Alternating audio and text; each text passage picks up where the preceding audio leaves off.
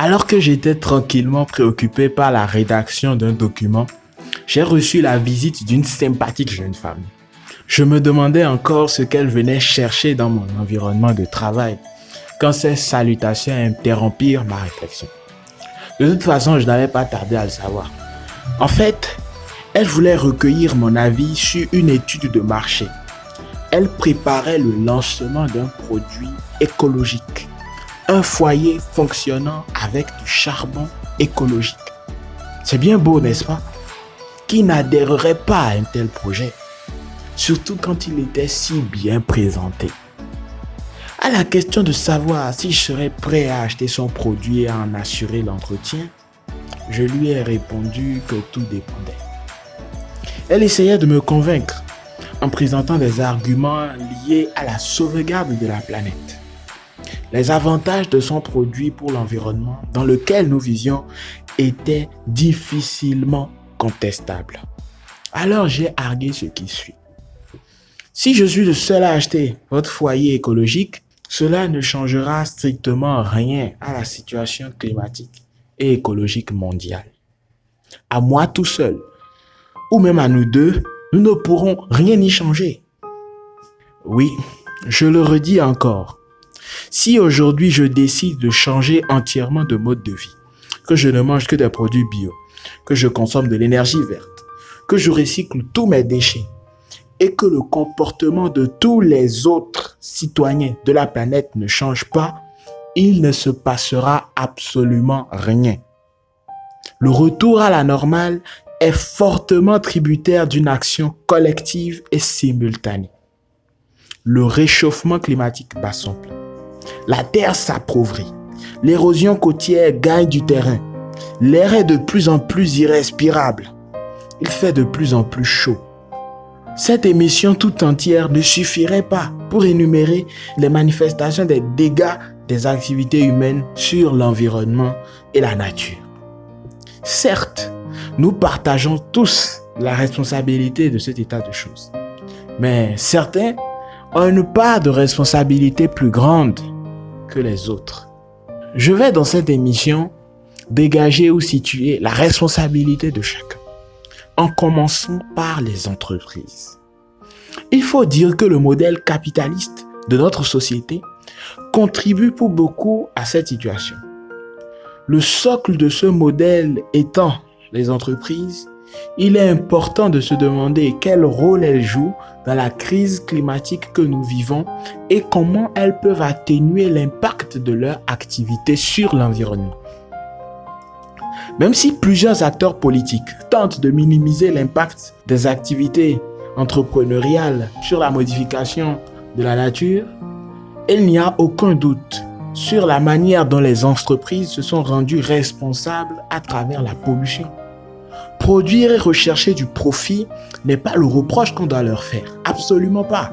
Ce qui doit leur être reproché est le fait de ne prendre aucune mesure pour atténuer l'impact qu'elles ont sur la santé et sur l'environnement.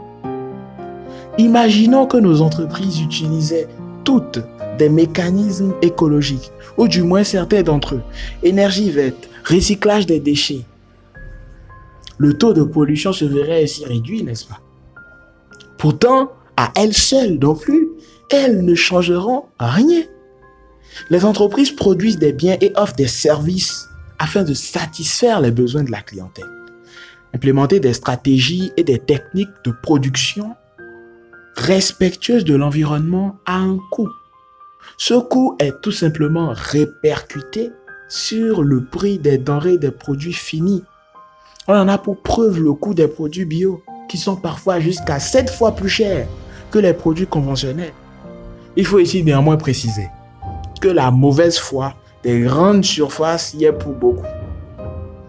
Les marges qu'elles font sur ces produits bio sont juste euh, hallucinantes. Les producteurs locaux se font tout simplement dépouiller par ces grandes firmes qui revendent à prix d'or les produits labellisés bio. Malgré tout, le bio est un peu plus cher. Sommes-nous prêts à payer plus cher pour sauver notre planète? C'est là que réside la responsabilité de tous les consommateurs. Le foyer écologique que l'on venait de me proposer devrait coûter deux fois plus cher qu'une bonbonne de gaz classique.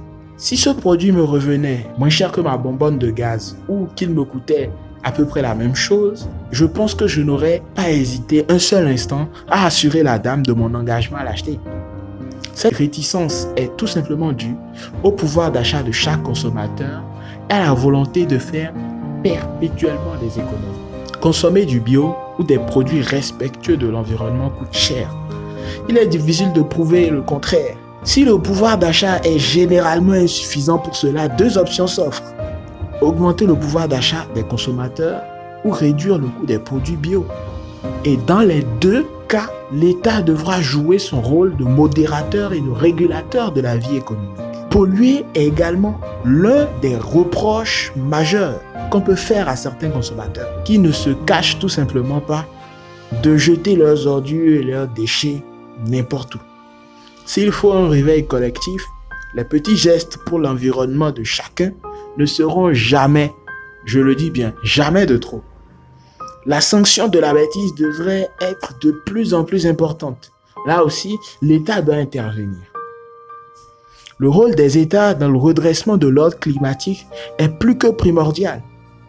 Pour augmenter le pouvoir d'achat des, consommateurs, il est évident que l'initiative ne viendra jamais des entreprises.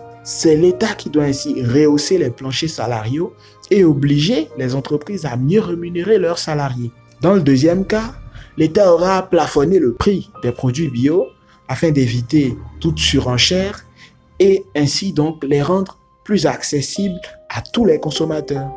Cela doit bien évidemment s'accompagner de subventions sans lesquelles les producteurs locaux se verraient condamnés, ou même ces entreprises-là. Il ne suffit pas de le dire ou de le consacrer dans une loi et d'en faire un vœu pieux. L'État doit opérer une véritable chasse aux sorcières, surtout du côté des distributeurs. C'est d'ailleurs à ce rôle qu'il joue parfois aux abonnés absents. Ce n'est pas les lois créant des obligations aussi bien pour les citoyens que pour les entreprises qui manquent. C'est plutôt l'application de ces lois ainsi que la sanction des contrevenants qui fait souvent défaut. Vous l'aurez compris, nous sommes tous responsables, consommateurs, entreprises, États, d'une manière ou d'une autre de la destruction progressive de notre planète. Des efforts unilatéraux n'auront qu'un impact très minime s'ils ne s'inscrivent pas dans une démarche collective de restructuration de notre mode de consommation. C'est le seul moyen de créer un cercle vertueux de consommation et de production respectueux de notre planète.